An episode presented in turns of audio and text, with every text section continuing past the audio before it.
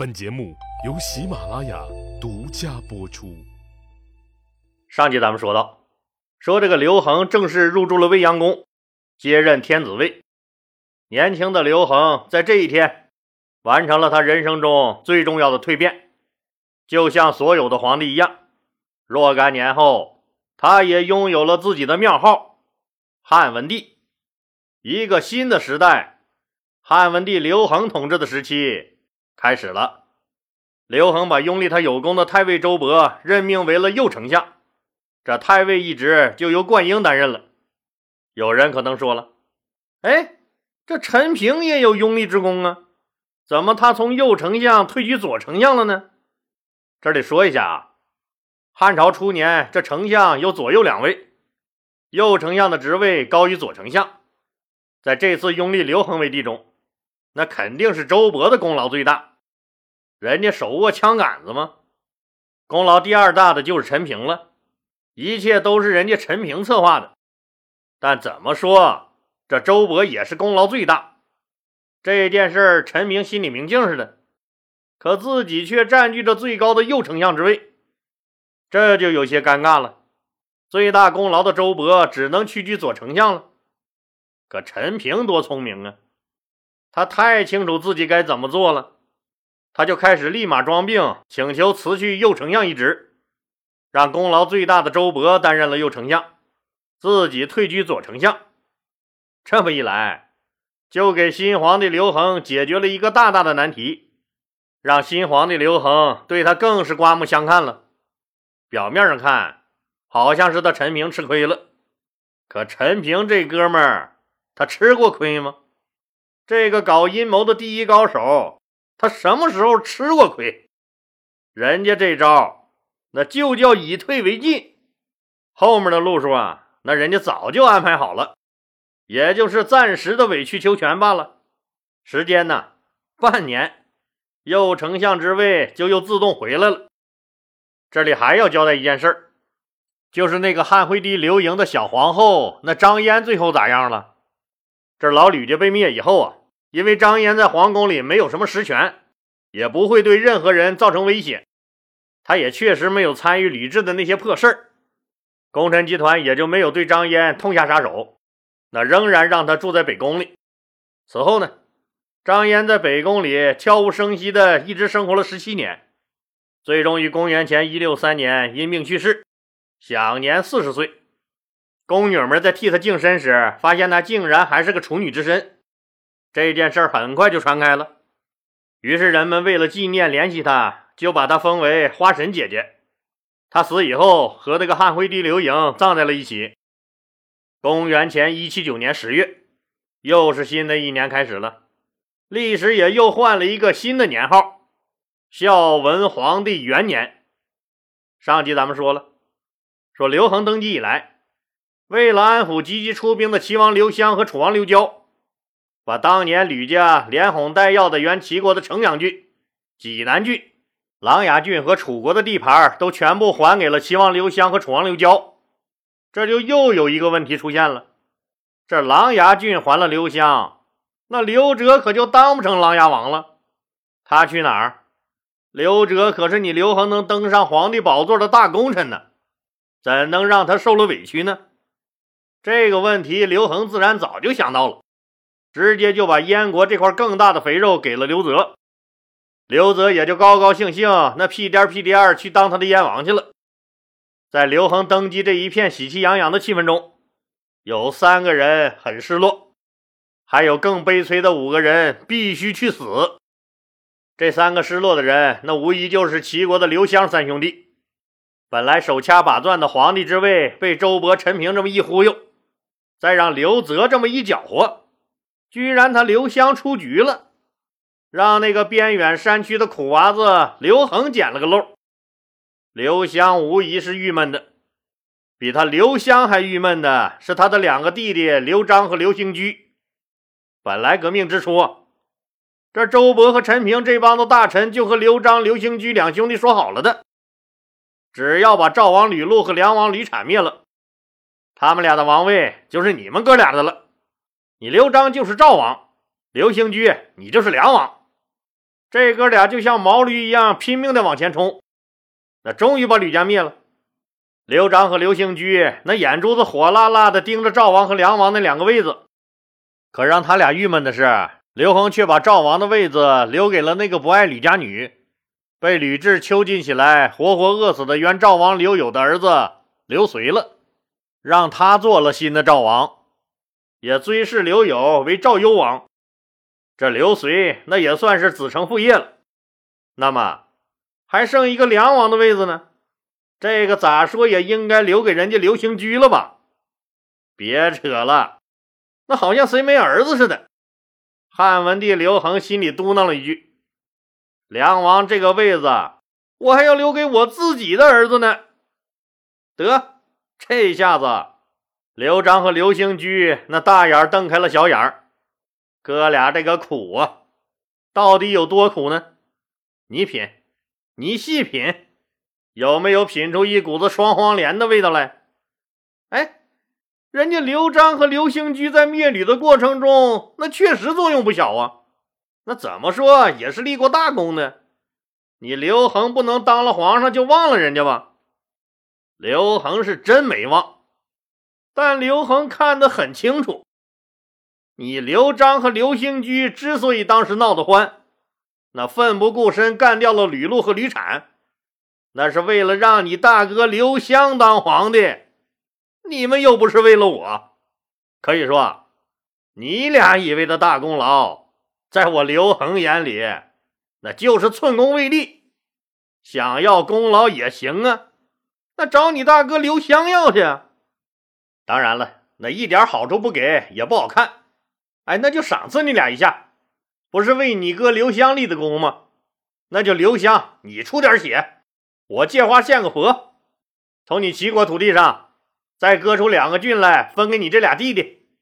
即使是这样，这个奖励那也是心不甘情不愿的，一直拖到了刘恒登基的第二年，刘璋才被封为了城阳王，刘兴居被封为了冀北王。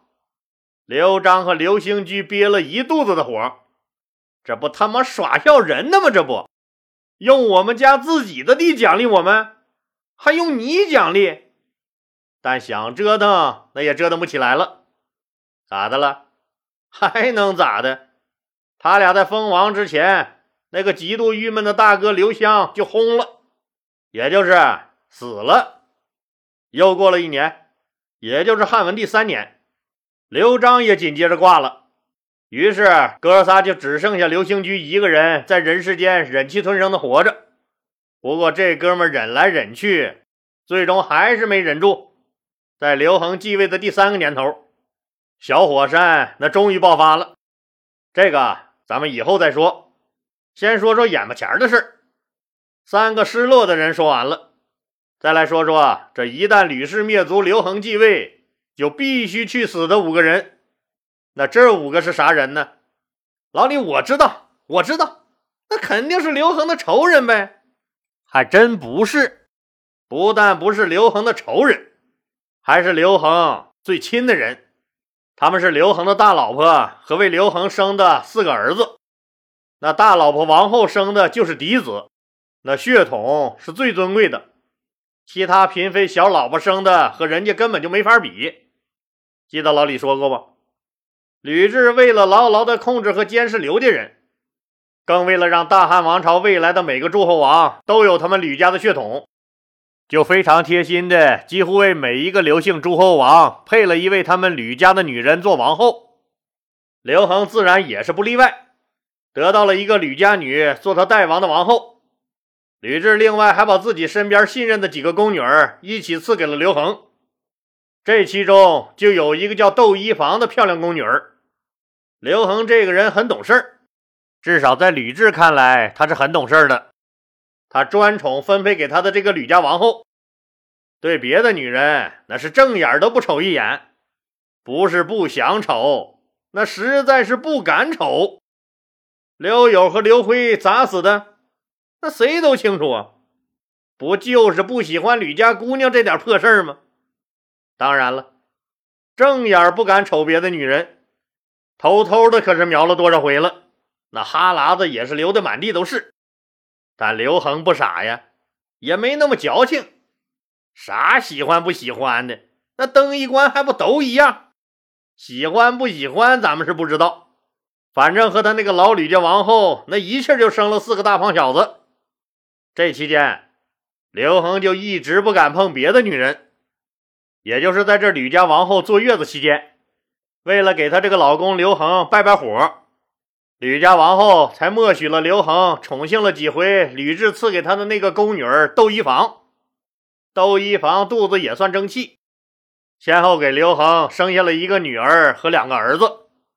后来吕家整个家族被灭了以后，刘恒的这个吕家王后自然也是活不成了。刘恒即将要继任大汉王朝皇帝的那个晚上。在长安城外迎接刘恒的陈平、周勃，在他们代国驻京办事处的一间密室里，和这个刘恒谈了很久。谈的内容当然是无人知晓。谈完以后，刘恒进入了未央宫，正式接任皇帝大位。随即就发生了一件怪事儿。什么事儿呢？在刘恒登基的短短两三个月里，吕家王后生的那四个儿子。都相继得病去世了，没有一个活下来。更奇怪的是，汉朝的史料上对吕家王后和她生的拥有吕氏血统的这四个儿子，那基本上都是一笔带过，甚至连个名字都没给后人留下，更别说什么爵位谥号了。那可是刘恒的亲生儿子呀，是刘恒最正宗的嫡子。但没办法。刘恒，你要当皇上，这几个儿子就必须得死。他们不死，那陈平、周勃睡不着觉啊。未来的太子是带着吕氏血缘的，将来登基称帝后，依然可能对功臣集团进行清算，为吕氏外戚翻案。谁杀了人家亲娘，谁就得偿命。这也不难想象吧？所以，不管刘恒多么悲痛，要想当皇帝。他就必须得忍着，这四个儿子都是必须死的。他刘恒要想坐稳皇位，那势必要与吕氏家族划清界限，而这四个儿子就成了刘恒给各刘姓诸侯王和功臣集团纳的投名状。这四个儿子一死，窦漪房生的老五刘启那可就成了刘恒的长子了。刘恒站稳脚跟后，就派自己的舅舅伯昭前往代国。迎接老妈薄夫人来京城长安享福，尊为皇太后，入住长乐宫，把大儿子刘启立为了皇太子。皇太子的亲妈窦漪房那也顺理成章的被正式册封为皇后。这个窦漪房从一名小宫女儿成为了母仪天下的皇后，甚至历经了三朝，还辅佐过自己的孙子汉武帝。他对西汉初期的影响，甚至可以和吕雉比肩。人生何处不传奇？窦漪房就是这么一个传奇的女人。那咱们简单说一下这个新皇后。窦漪房出生于清河郡的关津县，也就是现在的河北武邑。从小家境贫寒，有一个哥哥和一个弟弟。哥哥窦长君，弟弟窦少君。这穷人的孩子早当家，当别的女孩子还在父母怀里撒娇打泼的年纪。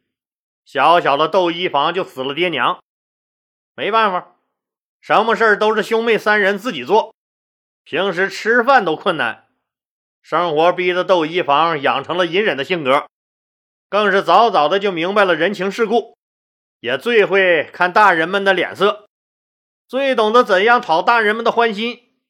大人们一高兴，他们小兄妹三人就能有口饭吃。十三岁那年。漂亮的她被选入了宫中，作为了一名伺候人的小宫女儿。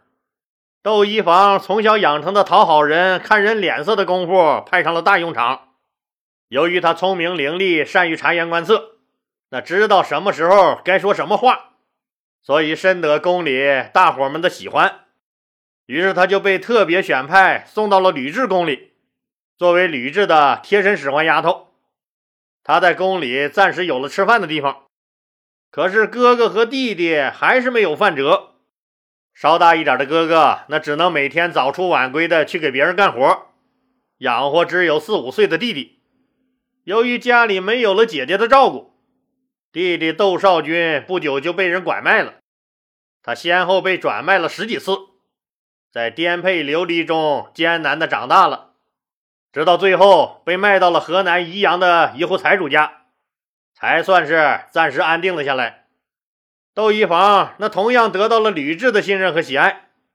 老李说过，说吕雉给几乎每个刘姓诸侯王都强行分配了一个吕家姑娘做王后。还从自己身边选了一些自己最信任的人，一起赐给了各刘姓诸侯王。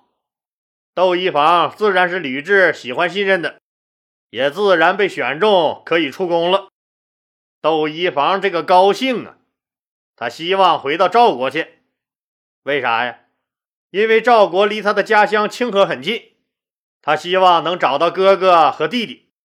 那次一起出宫的宫女儿有很多，要去不同的地方。包括赵国呀、代国呀等好几个诸侯国，可自己怎样才能去赵国呢？聪明的窦漪房那自然是有办法。他贿赂了那个负责分配宫女去向的老太监，还甜甜的叫了几声“好公公”。没想到这命运和他开了一个大大的玩笑。这身上缺个零件的人，那就是记性不好。老太监一转身，居然把这个茬给忘了。名单一公布，居然把他分到了远在天边的边疆代国，赏给了代王刘恒。小一房很伤心，知道这辈子那就再也没有希望见到自己的哥哥和弟弟了。但也没办法啊，那事儿已经定了。那你说找谁说理去？只能郁闷的去了代国。这小丫头片子哪能想到，她的传奇一生。就此开始了。好了，今天就说到这儿吧，谢谢大家。